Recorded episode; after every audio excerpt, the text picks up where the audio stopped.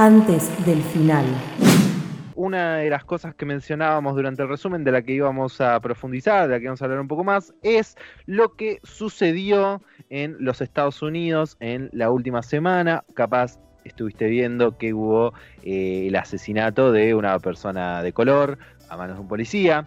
Tal vez viste que hubo protestas, pero tal vez no sabes bien de dónde eh, salió el tema, qué fue lo que pasó y todo. Así que por eso vamos a hacer un breve resumen. Voy a hacer un breve resumen de lo que estuvo sucediendo esta semana. Es un tema bastante complejo, sobre todo lo que sucede a raíz del asesinato de George Floyd, la persona de la que vamos a hablar, eh, y cómo esto se va disparando eh, en distintas protestas alrededor del mundo. Pero empecemos con los hechos que dieron inicio a todo. La información, para que sepan, la estoy sacando mayormente de un hilo de Twitter que hizo Matías Baldo. Síganlo, lean el hilo, porque también hace una conexión muy interesante sobre cómo todo esto también se relaciona con el deporte en los Estados Unidos y cómo el deporte siempre fue un lugar de protesta para la gente de color eh, ante este tipo de hechos. Así que recomiendo que, que lean el hilo completo de Matías Baldo y también alguna otra información es de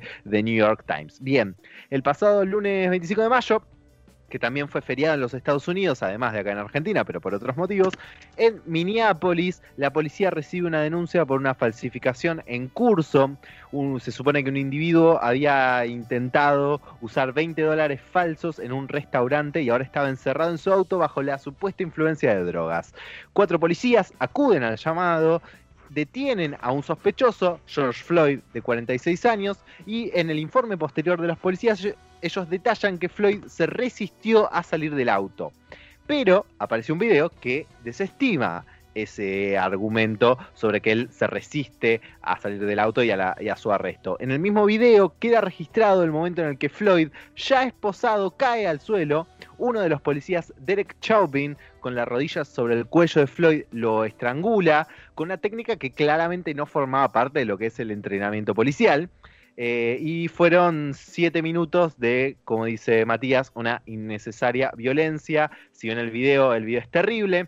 Eh, Darnella Frazier, una joven de 17 años, fue la que sacó su celular y registró la brutalidad de Chauvin, que gritaba desesperado, I can't breathe, no puedo respirar.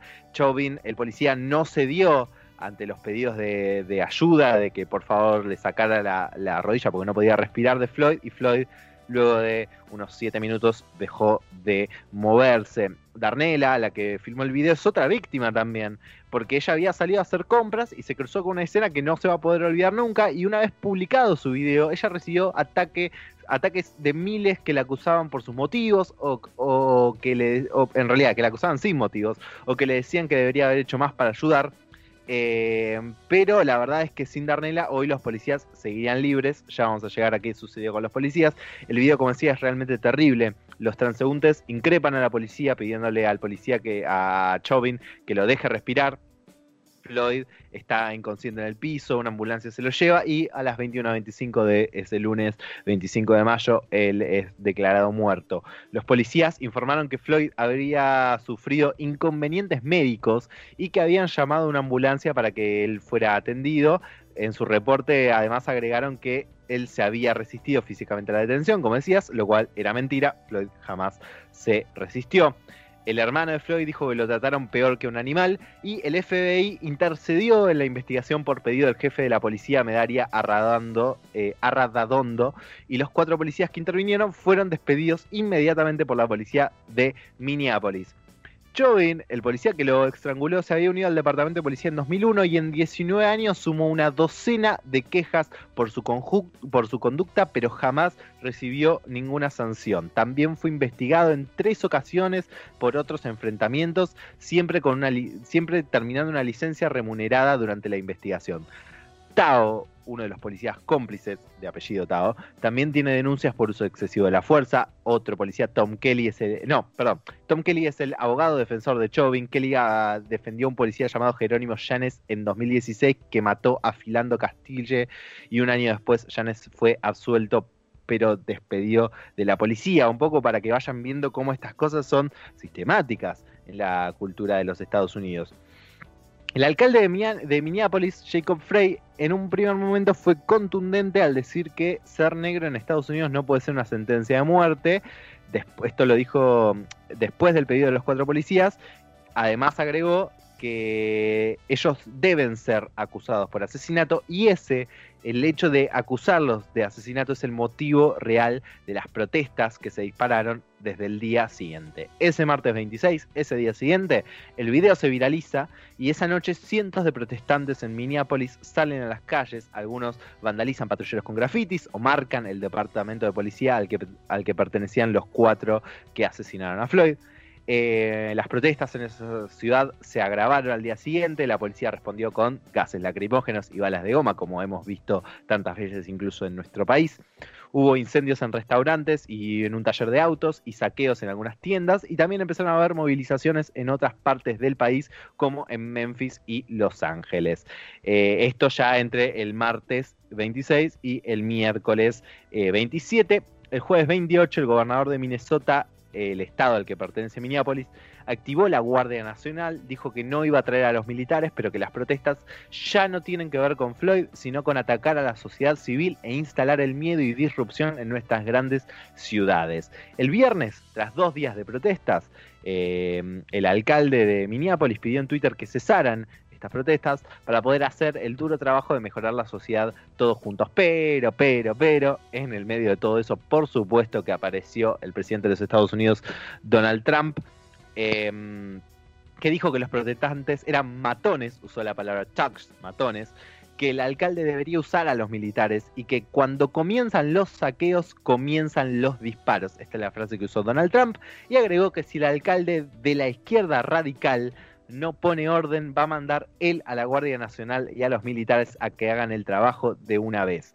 Por supuesto que esto acrecentó las protestas, las exacerbó, que ya para ese momento ya las protestas se habían extendido a Nueva York, Atlanta, Washington, había protestas frente a la Casa Blanca, también a Dallas, entre, y siempre con más destrozos, con choques con la policía. También hay que decir que muchas de las protestas comenzaron siendo protestas pacíficas y que muchas fueron respondidas de manera violenta por la policía. Eh, ayer el alcalde de Minneapolis impuso un toque de queda a partir de las 20 horas de cada día y dijo que lo que empezó como protestas pacíficas por George Floyd se convirtió en terrorismo doméstico, que cualquiera que rompa el toque de queda estará ayudando a supremacistas blancos, miembros del crimen organizado, instigadores de otros estados y hasta tal vez actores extranjeros a destruir y desestabilizar nuestra ciudad y nuestra región. Em, cuatro personas murieron desde el martes hasta el día de hoy a la mañana entre las protestas. No se sabe si todos fueron en relación a, las protestas mismas. Sucedieron en Indianápolis, en Detroit, en San Luis eh, y en Oakland, que murió un policía también. El de Detroit era un hombre que estaba en su auto. Todos, como digo, son como son en medio de protestas, no se está logrando todavía discernir si fueron muertes por las protestas o si sucedieron solamente en esas instancias. Em, después de tres días de revueltas, es decir, hacia el final de la semana, en Minneapolis, Derek Chauvin, el policía que, lo asesinó a, George Floyd, fue arrestado eh, una vez que ya había sido despedido y se supone que podría ser sentenciado a un máximo de 25 años por asesinato en tercer Y un poco hablábamos de que eh, de, cómo esto es sistemático en los Estados Unidos, de cómo se decía que las protestas em, empiezan por George Floyd, pero se van exacerbando y que las cosas que dijo Donald Trump no ayudan y que todo esto se va haciendo una gran bola de nieve imparable. Algunos datos que son importantes para entender por qué esto está creciendo de la manera que está creciendo, ya no solo en Estados Unidos. Hoy se vieron protestas en Londres, por ejemplo, en, otras ciudades del mundo donde quieren apoyar las protestas eh, en el marco de, por ejemplo, Black Lives Matter y ese tipo de, mm, asociaciones para proteger a la comunidad eh, negra en los Estados Unidos. Algunos datos, por ejemplo, que de una iniciativa iniciativa llamada Mapping Police Violence es que entre 2013 y 2019 la policía asesinó a 7.667 personas.